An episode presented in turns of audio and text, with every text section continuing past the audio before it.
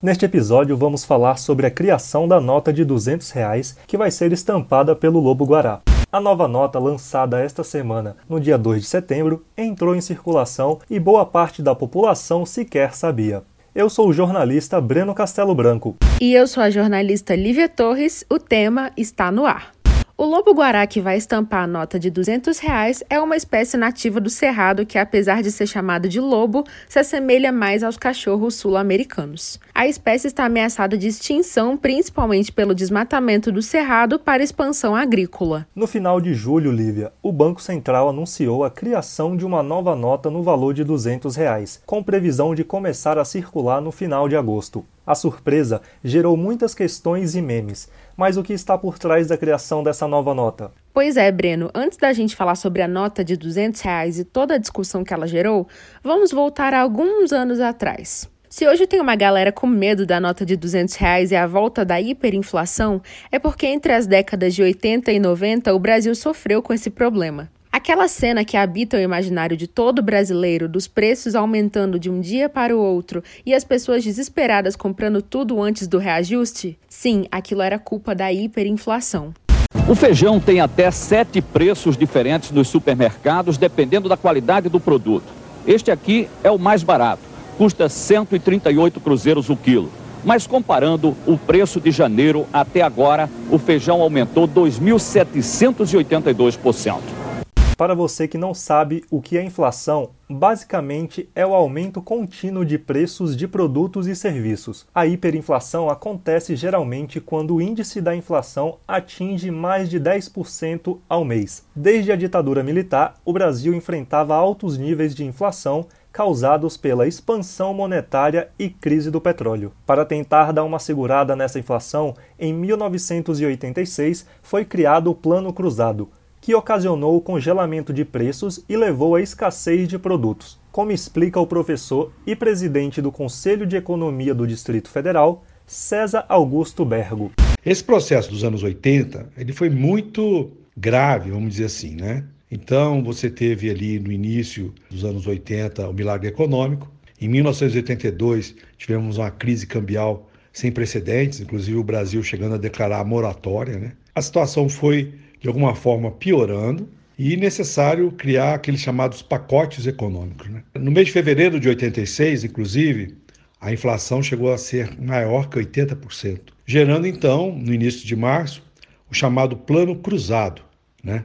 Foi o congelamento de preços, que acabou não dando certo, ficou um período, dois meses, três meses, mas depois deu tudo errado, porque começou a faltar produto na prateleira, o abastecimento é, ficou bem deficiente, é, voltamos de novo com outros planos econômicos, visando exatamente o controle da inflação e não deu certo. Não foi todos os anos da década de 80 que teve hiperinflação. Teve alguns períodos mais graves.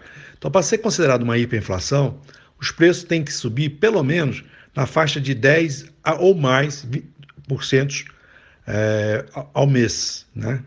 Chegou realmente em fevereiro de 86 a atingir 80, 86%. O fenômeno da inflação lá em cima causa também a desvalorização dos salários e o poder de compra das pessoas diminui. E claro, a camada mais pobre da população são os mais afetados.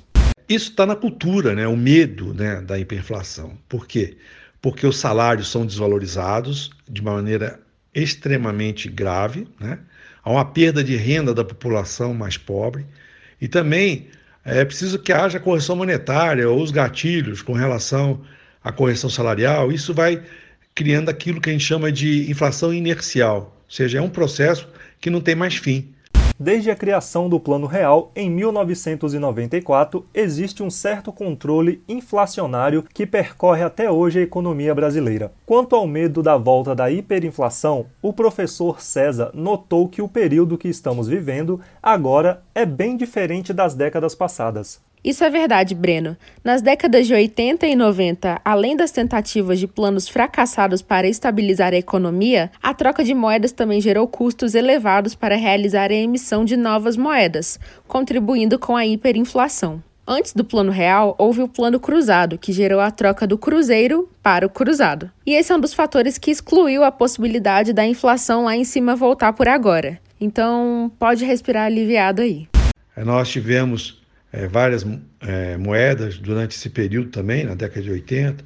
Nós tivemos Cruzeiro Novo, nós tivemos Cruzado, depois Cruzeiro, e até chegar no real que nós estamos vivendo hoje. Então, para tudo isso, tem um custo, né? Para você emitir papel moeda, né? E isso não sai barato.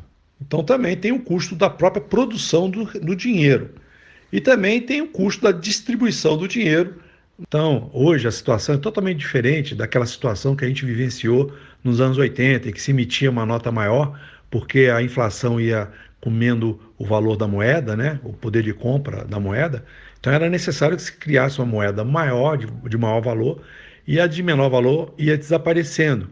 Lívia, especialistas apontam que o comeback da inflação é improvável de acontecer. Pelo contrário, com a economia retraída, se esperava uma inflação abaixo dos 2% em 2020. A criação de uma cédula nova tem o objetivo de diminuir a transação feita por dinheiro em espécie e, consequentemente, reduzir a quantidade de impressão de papel moeda, como explica a diretora de administração do Banco Central, Carolina de Assis Barros.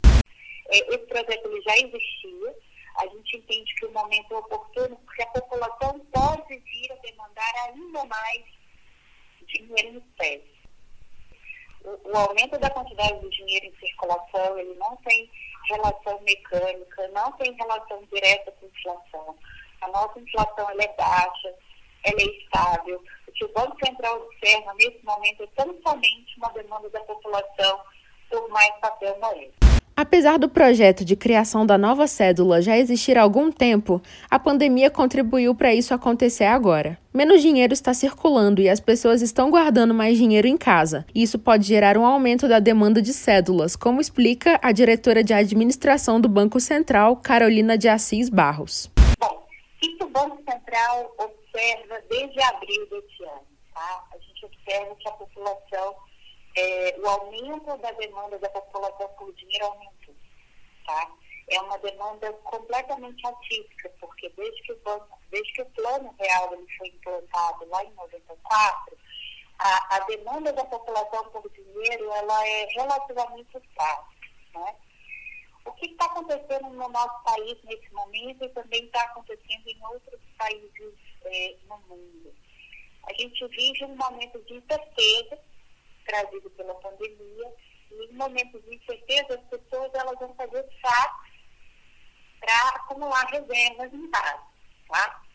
É, além desse movimento de entesouramento, que é o nome técnico para esse fenômeno, a gente observou também que ali no início do período de isolamento social, as compras e vendas no comércio de forma geral, elas arrefeceram um pouco, né? É, esse projeto ele já existia. A gente entende que o momento é oportuno porque a população pode vir a demandar ainda mais dinheiro em espécie. O pagamento do auxílio emergencial também pode ter sido um fator que contribuiu para a implementação neste momento da nova cédula, como explica o professor. Por que a emissão da moeda? O povo brasileiro ele é pouco bancarizado. O que significa isso? O cidadão que necessitou, inclusive, em função da pandemia, receber esse valor emergencial de 600 reais, geralmente não tem conta em banco. Então, a Caixa Econômica, ela realmente teve um esforço é, descomunal para que esses recursos chegassem. E muito, muitas pessoas não receberam esses recursos. Então, essa experiência dos dois primeiros meses é, do auxílio emergencial levou a, as autoridades a repensarem a questão da distribuição. Ou seja, a nota de 100 reais ela ficou praticamente impraticável você utilizá-la nessa distribuição. Então o que aconteceu? Você produz menos notas, num valor maior, e esses recursos poderão ser transportados e levados às pessoas necessitadas mais facilmente. A nota de 200 reais pode facilitar nas transações maiores, como o pagamento de 600 reais do auxílio emergencial. Mas se a nota de 100 reais já é pouco usada pela população, imagina uma nota num valor ainda mais elevado. Uma pesquisa feita pelo Plano CDE entre os dias 30 e 31 de julho mostrou que 60% dos entrevistados, na realidade, preferem cédulas com valores menores de 200 reais para realizar saques. E 76% dos entrevistados acreditam que a nova nota vai dificultar o troco no comércio. Apesar de o governo estar injetando mais dinheiro na economia, Breno, o que pode gerar a desvalorização da moeda? O depósito compulsório vai ser uma maneira de equilibrar isso, ou seja, o Banco Central vai tirar esse dinheiro dos bancos. Essa prática já acontece, pois sempre que um banco é pago, ele precisa repassar uma parte para o Banco Central. Eduardo Almeida, economista e assessor tributário da FEComércio do Distrito Federal, afirmou que as transações de valores mais elevados serão facilitadas, mas dificilmente vai afetar o comércio. É, Identifica-se também, em razão é, da pandemia, é, que um volume expressivo de recurso foi drenado ao mercado e algumas pessoas até estão entesourando esses valores e pode em situações localizadas está ocorrendo que você não tem moeda em volume suficiente para as transações. Como sabe-se que aí no interior do país ocorreu de em determinado momento do pagamento do abono emergencial, faltou faltou moeda, faltou recursos no banco para o pagamento em meio físico, né? Então a logística, o, transporte do, estará facilitado, mas não acreditamos em repercussão maior é, no comércio local. Toda a repercussão da nota gerou um manifesto assinado por 10 órgãos para pedir que o Banco Central revise a circulação da cédula. Segundo a declaração, a nota de 200 reais vai facilitar a ação de organizações criminosas que movimentam grande volume do dinheiro ilícito. Além do manifesto, Lívia, também foi criada uma petição pedindo que outro animal popular da fauna brasileira estampasse a nota, o cachorro caramelo. A iniciativa, Breno, foi feita pelo deputado Fred Costa, do Patriota de Minas Gerais, e já tem mais de 70 mil assinaturas. O Banco Central descartou a possibilidade do cachorro caramelo substituir o lobo-guará, mas a instituição pretende criar uma ação ainda não divulgada com um cachorro caramelo para combater os maus tratos de animais.